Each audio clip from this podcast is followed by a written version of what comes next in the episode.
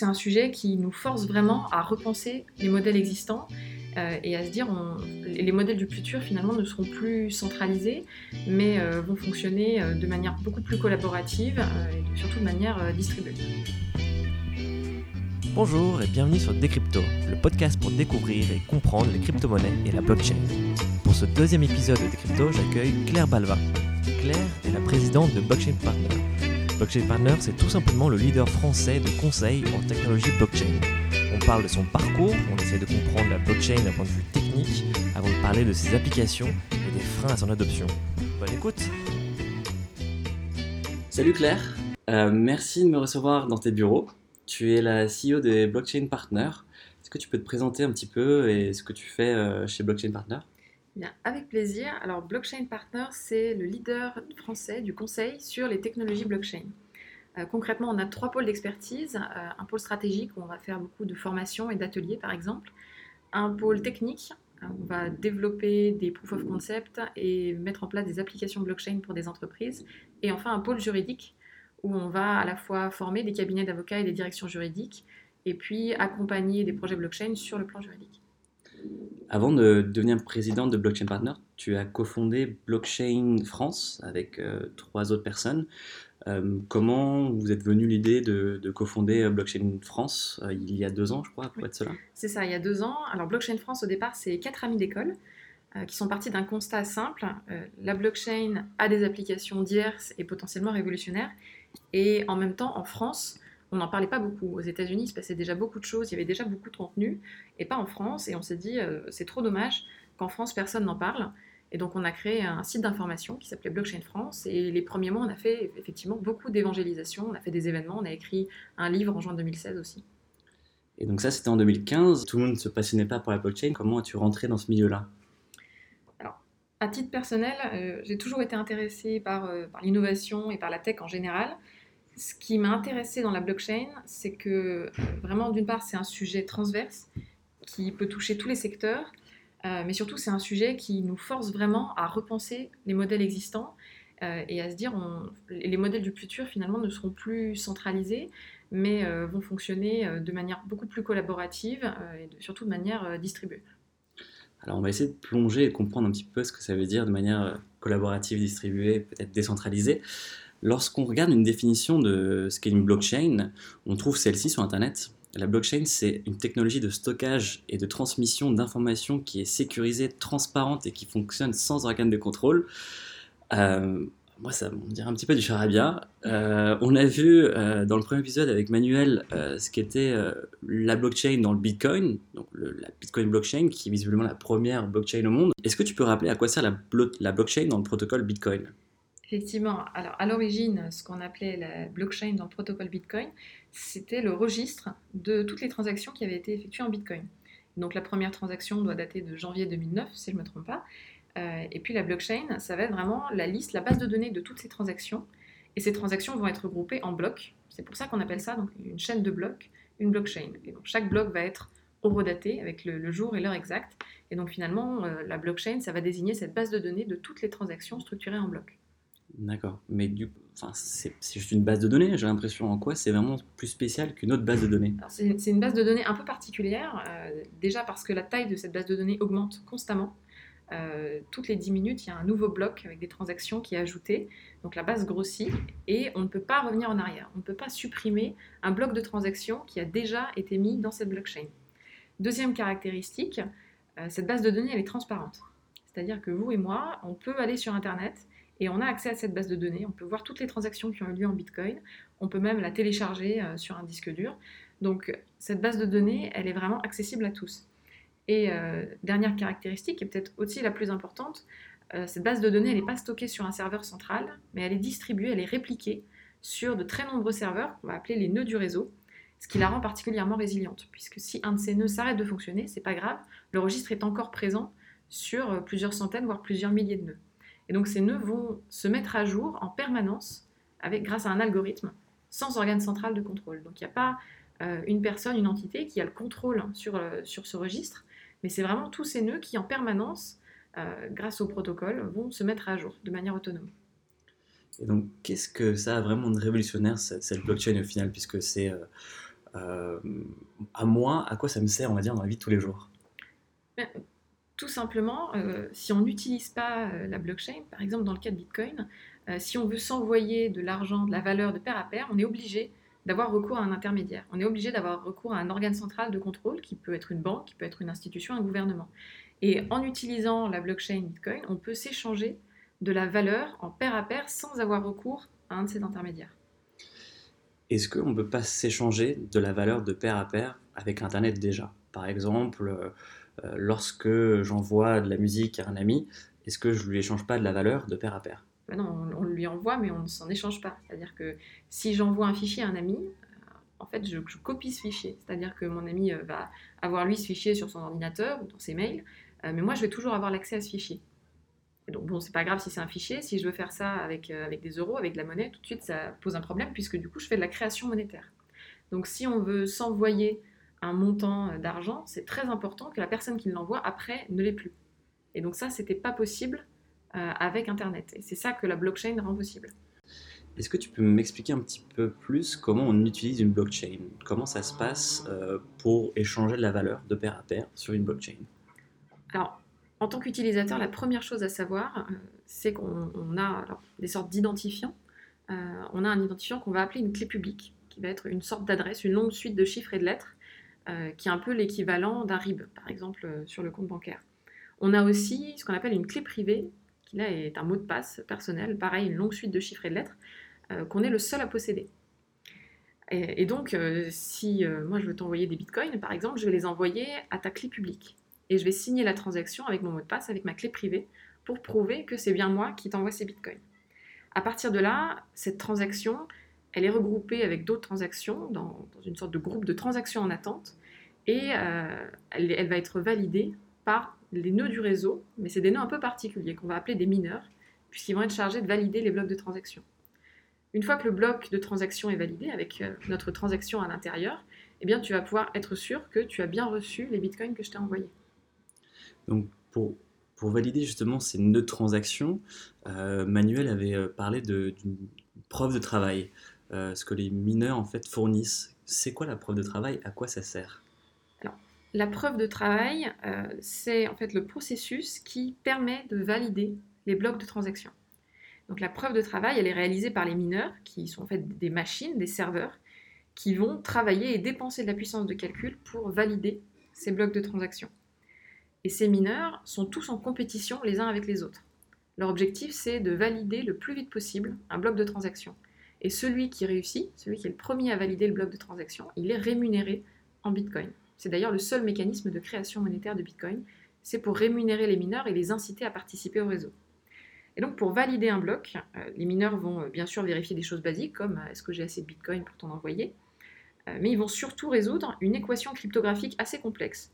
C'est quelque chose du type f de x égale y, ils doivent trouver x, et ils n'ont pas d'autre choix que de tester toutes les combinaisons possibles. Donc ils vont tester f de 1, f de 2, f de 3, et puis à un moment donné, ils vont trouver la solution, ou l'un d'entre eux en tout cas va trouver la solution, euh, va la partager aux autres et c'est ça qui va permettre de valider le bloc d'ajouter son bloc à la blockchain. Alors l'objectif de ce système, qui est un peu compliqué, c'est vraiment de sécuriser le réseau pour que euh, n'importe qui ne puisse pas du jour au lendemain venir euh, miner des bitcoins et corrompre la chaîne.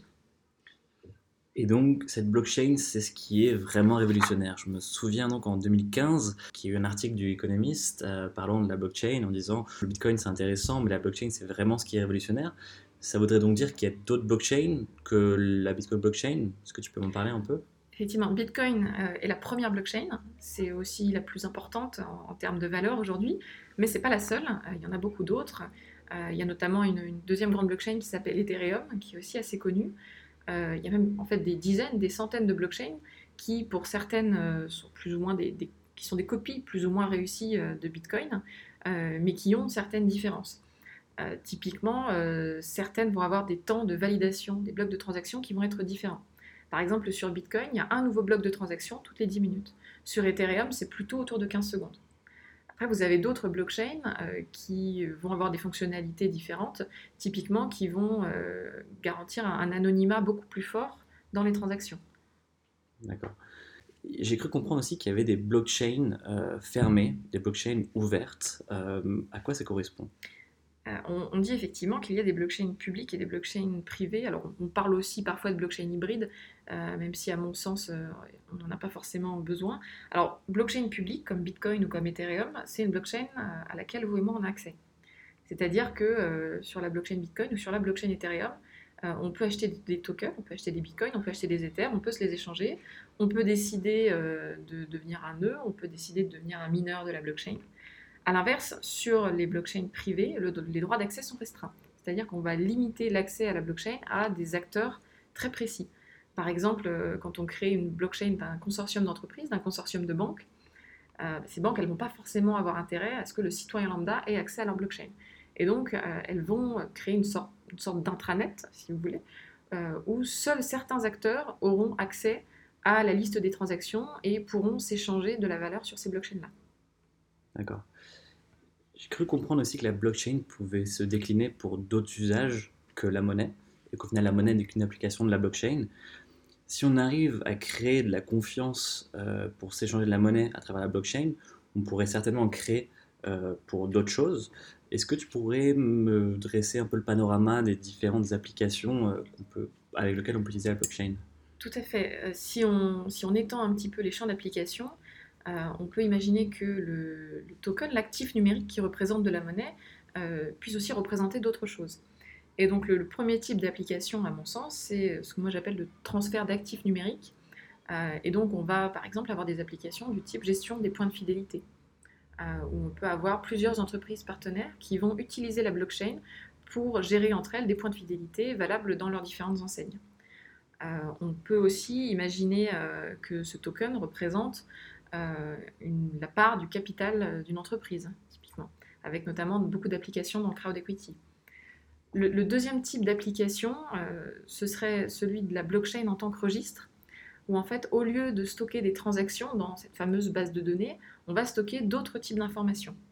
Euh, on va stocker, par exemple, des, sortes d'empreintes digitales de documents pour prouver l'existence à un moment T euh, d'un document. Et donc, on peut imaginer l'utilisation d'une blockchain euh, dans le cadre, par exemple, d'une supply chain de, fournisseurs, de distributeurs, de producteurs de produits alimentaires et qui utilisent la blockchain pour profiter tous du même système en temps réel et horodater à chaque instant euh, le, stade de fabrication des produits ou l'endroit où ils sont.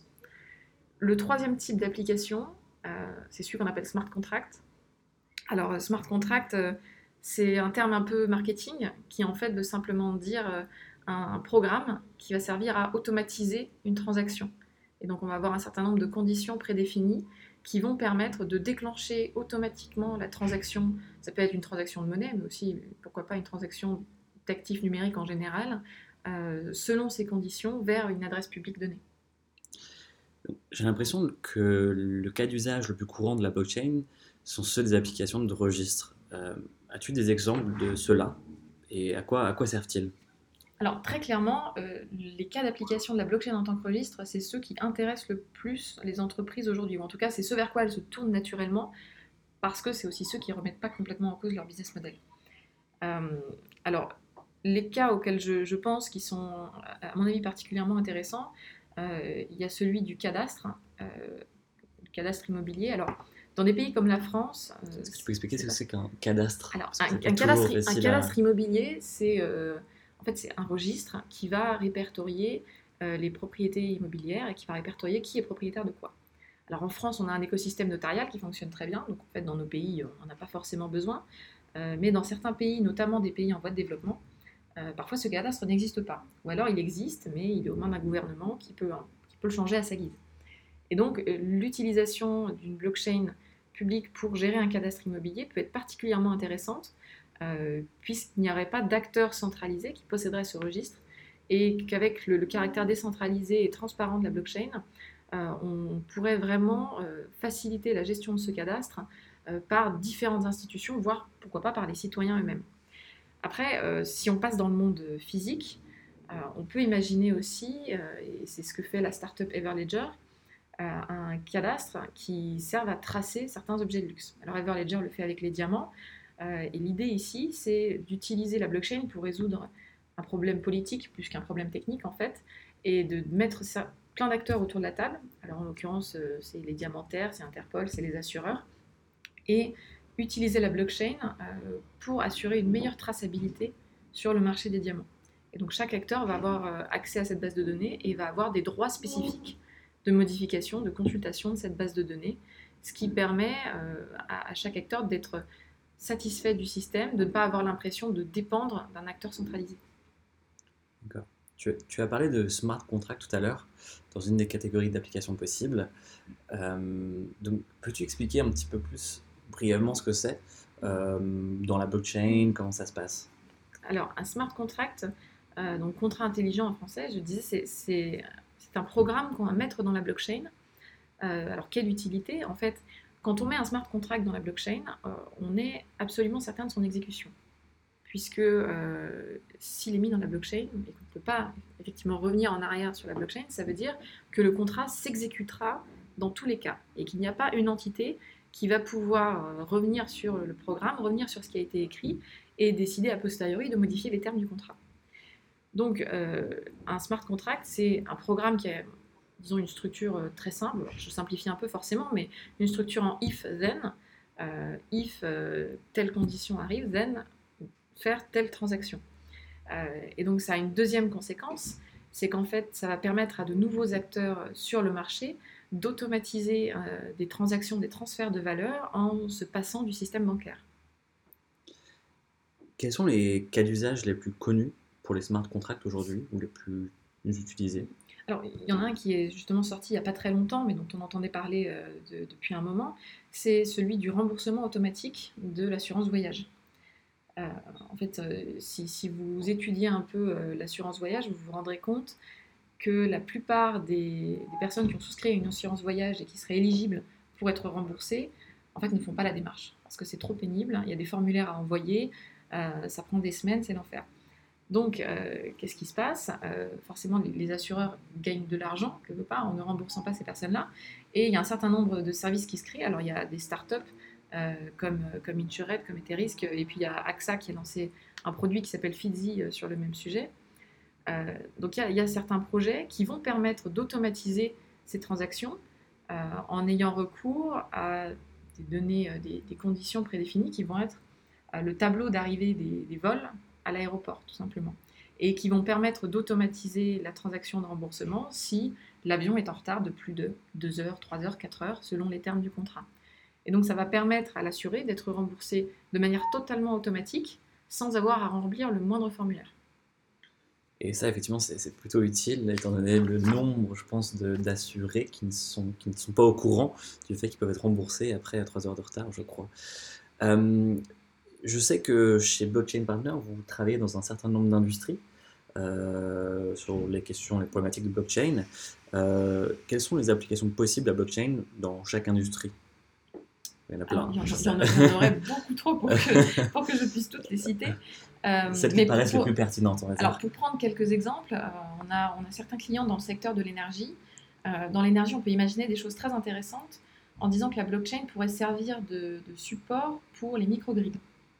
C'est le cas d'une expérimentation qui a eu lieu à New York, où en fait, dans un quartier, ils ont pris un certain nombre de maisons consommatrices d'énergie et puis un certain nombre de maisons productrices qui avaient des panneaux solaires sur leur toit. Euh, et puis, ils ont utilisé la blockchain pour euh, gérer premièrement la traçabilité, c'est-à-dire savoir quelle énergie avait été produite à quel endroit et quelle énergie avait été consommée à, quel endroit. Euh, et puis à partir de là, ce qui pourrait être fait, et c'est d'ailleurs l'ambition qu'ils ont, c'est d'automatiser les transactions directement de producteurs à consommateurs. Et donc là, la blockchain est très intéressante parce qu'il y a vraiment une double application. Une première application qui est vraiment de la traçabilité pure, euh, de production et de consommation d'énergie, et puis une deuxième application qui vient se greffer par-dessus, euh, d'échange de valeur, de transactions directes entre les producteurs et les consommateurs. Euh, après, dans d'autres secteurs, typiquement dans le secteur de la santé, qui pourrait à mon avis aussi beaucoup bénéficier de la blockchain, il y a de nombreuses applications dans la traçabilité des médicaments. Si on regarde un peu les statistiques, on voit que dans les médicaments envoyés dans les pays en voie de développement, il y en a une grosse proportion, alors ça varie de 10% à 30%, qui en fait sont des faux médicaments. ça pose un énorme problème de santé publique. Et ce qui pourrait être fait avec la blockchain, c'est, euh, ce serait de créer un, écosystème international euh, qui permette de tracer les médicaments euh, partout dans le monde. Il y a aussi une industrie, je ne sais pas si on peut appeler ça industrie, mais on parle d'application de blockchain dans la civic tech. Je trouve ça vachement intéressant. Est-ce que la blockchain voilà, pourrait un peu renverser, changer notre rapport à la politique, notre rapport en tout cas à la démocratie, à la façon dont on choisit nos représentants? Alors oui, la, première application qui me vient en tête, ce serait le vote électronique, effectivement via blockchain. Euh, en fait, on, a parlé de transfert d'actifs numériques. Finalement, l'actif numérique pourrait aussi très bien représenter un vote.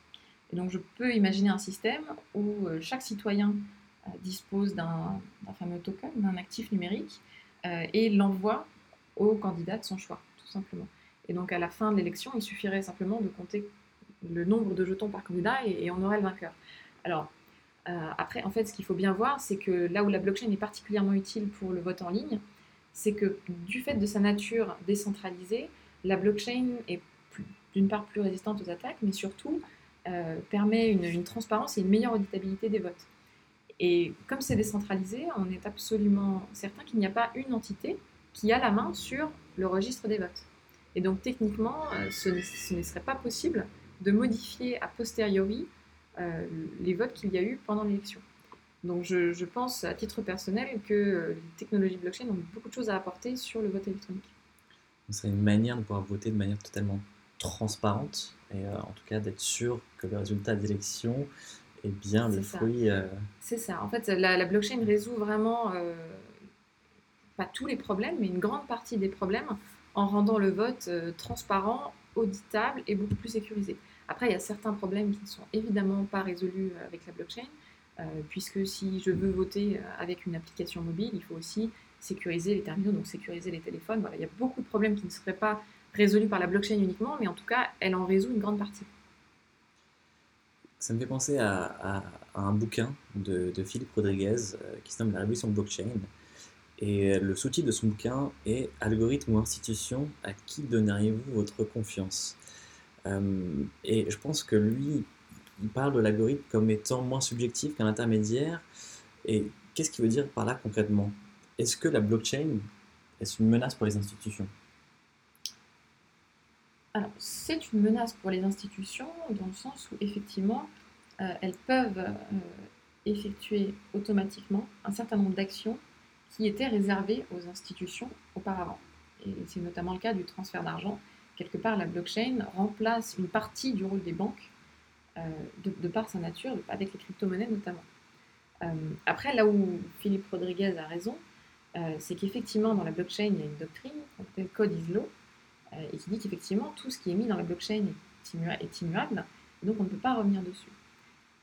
et donc, typiquement, si vous faites une transaction vers une mauvaise adresse publique, eh bien, tant pis, c'est-à-dire qu'on ne peut pas revenir dessus. On ne peut pas appeler euh, la banque pour dire euh, j'ai fait une mauvaise transaction, j'ai envoyé ça au, mauvais RIB, s'il vous plaît, annulez ma transaction. Ce n'est pas possible dans une blockchain.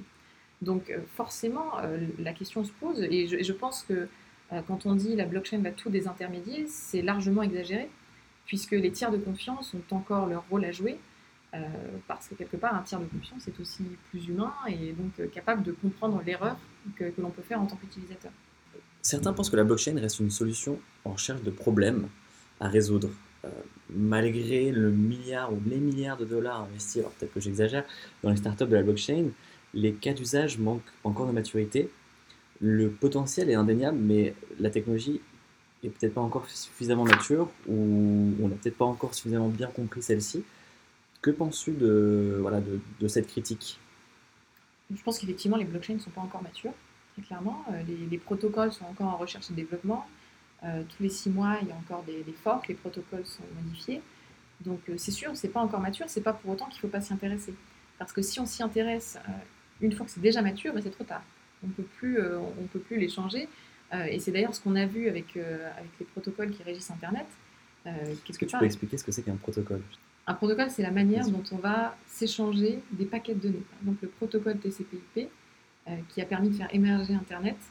Euh, c'est ce qui permet de s'échanger de l'information par Internet. Et après viennent se greffer dessus un certain nombre d'applications, euh, typiquement Facebook, Google, etc. Quels sont les freins, selon toi, à l'adoption de la blockchain, les nouvelles promesses qu'elle annonce? Alors il y, en a, plusieurs. Il y a évidemment des obstacles techniques, puisque ce sont des technologies qui sont nouvelles. Donc aujourd'hui, on a des problématiques de scalabilité, par exemple, qui ne sont pas encore complètement résolues. Il y a un deuxième obstacle qui est, à mon sens, l'expérience utilisateur. En fait, comme on est encore dans la recherche sur cette fameuse couche protocolaire, c'est un peu compliqué pour l'utilisateur de trouver des applications qui sont très intuitives. Euh, notamment aussi parce que la blockchain porte une idéologie de responsabilisation de l'utilisateur. Euh, et donc finalement, euh, moi en tant qu'utilisateur, je suis censé être responsable de mes actifs et je ne suis pas censé me laisser porter par un service qui serait extrêmement facile à utiliser. Et le troisième, le troisième frein, à mon sens, c'est aujourd'hui un frein juridique, puisqu'on est, est vraiment dans le flou du point de vue de la législation. et, et c'est normal quelque part, ça n'aurait pas de sens de réguler avant que les technologies soient matures. Euh, mais du coup, comme euh, la, législation euh, n'est pas fixée, finalement, il y a beaucoup de projets qui hésitent à avancer parce qu'ils ne savent pas s'ils vont avoir le droit d'évoluer sereinement dans la législation à venir. dans une de tes vidéos, tu parles d'un frein qui est le, fait que c'est compliqué de trouver des usages auprès des entreprises. Peut-être que j'ai un peu, peut-être un peu avancé là-dessus ou pas? Ah alors, non, non, c'est pas ça. En fait, trouver des usages auprès des entreprises, c'est facile. Ce qui est compliqué, c'est de trouver des usages qui sont vraiment disruptifs. Euh, en fait, les, entreprises, euh, et notamment les entreprises qui existent depuis longtemps ou qui ont une taille importante, euh, elles vont avoir tendance à raisonner dans un carcan donné, puisqu'elles ont déjà tout un système existant, notamment un système informatique donné. Et donc, c'est très difficile pour elles de se projeter euh, dans un monde complètement nouveau, euh, avec euh, une feuille blanche où rien n'est écrit, de se dire je vais changer complètement de modèle, je vais devenir complètement décentralisé dans ma manière de gérer les données, je vais devenir beaucoup plus ouvert, je vais accepter de travailler avec mes concurrents. Tout ça, c'est forcément très difficile pour les entreprises. Donc aujourd'hui, elles vont utiliser la blockchain de manière incrémentale plutôt que de, de se disrupter elles-mêmes, quelque part. Pour revenir au, frein dont tu parlais euh, tout à l'heure, euh, l'expérience utilisateur, moi ça me parle, euh, quand on utilise Bitcoin aujourd'hui, c'est encore assez compliqué. les technologies pour envoyer du Bitcoin, pour recevoir des Bitcoins restent encore assez compliquées, mais ça devient de plus en plus facile. Est-ce que dans le monde de la blockchain, l'utilisation de la blockchain aujourd'hui dans les entreprises, est-ce que ce problème du X est en train de s'améliorer et comment? Ce problème est en train de s'améliorer effectivement, euh, tout simplement parce qu'il y a de plus en plus de startups et d'entreprises qui se mettent sur le sujet et qui construisent des services qui sont bien faits et qui permettent à l'utilisateur d'acheter et d'utiliser des crypto-monnaies assez facilement. Donc oui, ce problème est en train de, se résorber. Euh, après, il ne faut, pas, faut pas se leurrer non plus, je le disais tout à l'heure, la blockchain c'est aussi porteur d'une idéologie qui veut que chacun est, responsable. Euh, et donc à partir du moment où je ne veux pas faire confiance à une banque ou à un gouvernement pour gérer euh, mes bitcoins, par exemple, ça veut dire que soit je fais confiance à une plateforme sur Internet, mais du coup ça revient un peu au même, soit je, me fais confiance à moi-même, je suis quelqu'un de responsable, et ça veut dire que c'est moi qui détiens mes mots de passe, et que si je les perds, quelque part, c'est ma faute, et j'ai perdu mes bitcoins. Donc, derrière toutes ces, questions d'expérience utilisateur, qui à mon avis peuvent être résolues assez facilement, parce qu'il y a beaucoup de questions voilà, de, design, d'interface, euh, qui sont assez faciles à résoudre, euh, il y a une question un peu plus profonde, qui est celle de, l'idéologie et de la responsabilité de chacun. donc, quelle est cette question alors de l'idéologie? Aujourd'hui, en tant qu'entreprise, euh, est-ce difficile d'implémenter un projet euh, blockchain décentralisé alors qu'on est dans une structure centralisée? Alors, oui, c'est difficile pour deux raisons. D'une part, pour des raisons techniques, parce que si je suis une grande entreprise et que tout mon système informatique fonctionne de manière centralisée, si du jour au lendemain je dois l'ouvrir et en faire quelque chose de décentralisé, c'est pas évident. Euh, d'autant plus si euh, je suis une grande entreprise et que je m'aventure à utiliser une blockchain publique, ça veut quand même dire que je fais confiance à un protocole que je ne maîtrise pas et qui est un protocole naissant. Donc c'est un engagement euh, que ne sont pas forcément prêtes à, prendre la plupart des entreprises aujourd'hui. et la deuxième raison, c'est tout simplement, ce n'est pas facile pour, pour des questions de, gouvernance et d'organisation sociale au sein de l'entreprise. Euh, ça nous est arrivé avec nos clients, euh, lors des brainstorms, des ateliers, de trouver des cas d'usage qui étaient extrêmement intéressants et qui auraient une valeur ajoutée potentiellement forte pour l'entreprise, mais qui nécessitaient de travailler avec leurs concurrents et de partager des informations qui pouvaient être sensibles avec leurs concurrents. Et ça, on l'a vu assez vite, c'était très très difficile à faire accepter, ces entreprises-là. Donc euh, je pense que là aussi, il y aura un progrès dans les mois, dans les années à venir, euh, mais ce n'est pas quelque chose qui peut se faire du jour au lendemain parce que tout simplement les entreprises ne sont pas habituées à ça. Quand on parle de blockchain dans les médias, on parle souvent euh, du fait de créer un Airbnb sans Airbnb, de créer un Uber sans Uber.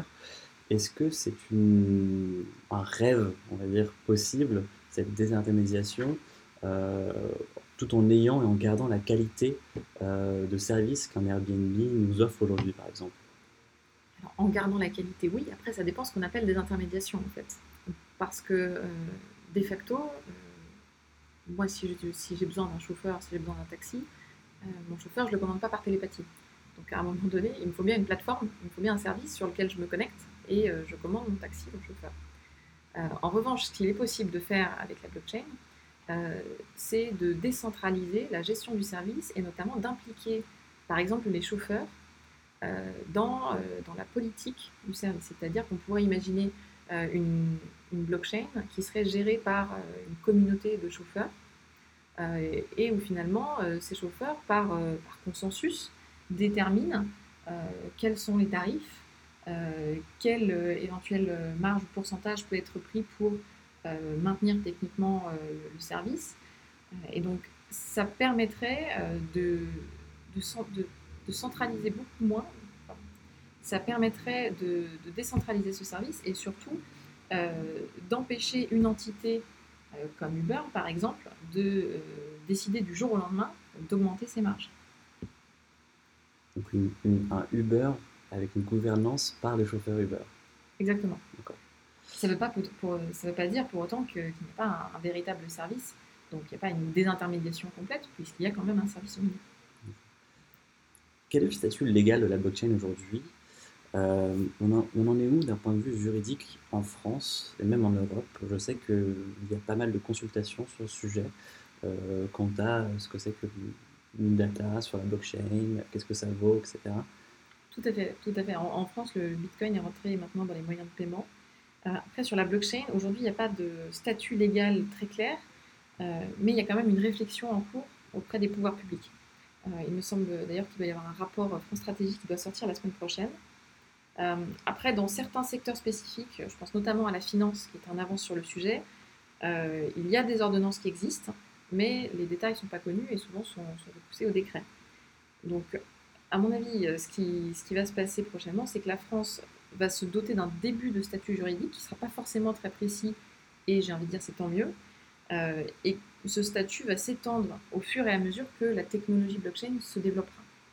Pourquoi tant mieux? C'est ça, je, je, pense que euh, la technologie, justement, n'étant pas très mature, c'est compliqué aujourd'hui de définir exactement euh, ce qu'est une blockchain, d'une part. Euh, et je, personnellement, je préfère qu'on reste un petit peu dans le flou pendant quelques semaines, quelques mois, plutôt que de restreindre tout de suite les applications qu'il peut y avoir. D'accord. As-tu des conseils pour les gens qui souhaitent en apprendre plus sur la blockchain? Alors, le, premier conseil qui peut sembler un peu évident, euh, c'est d'aller se renseigner sur des médias spécialisés. Euh, à mon avis, il faut absolument éviter les médias mainstream qui parfois ne sont pas très précis sur le sujet euh, et plutôt aller sur les médias spécialisés, type, type Coindesk, hein, qui sont en général anglophones. le deuxième conseil que j'ai, c'est d'aller rencontrer la communauté d'aller au meet-up. Il y a des meet-up Bitcoin, des meet-up blockchain, des meet-up Ethereum, il y a des associations euh, comme la Chaintech, comme Asset, comme le Cercle du Coin, euh, qui organisent régulièrement des événements.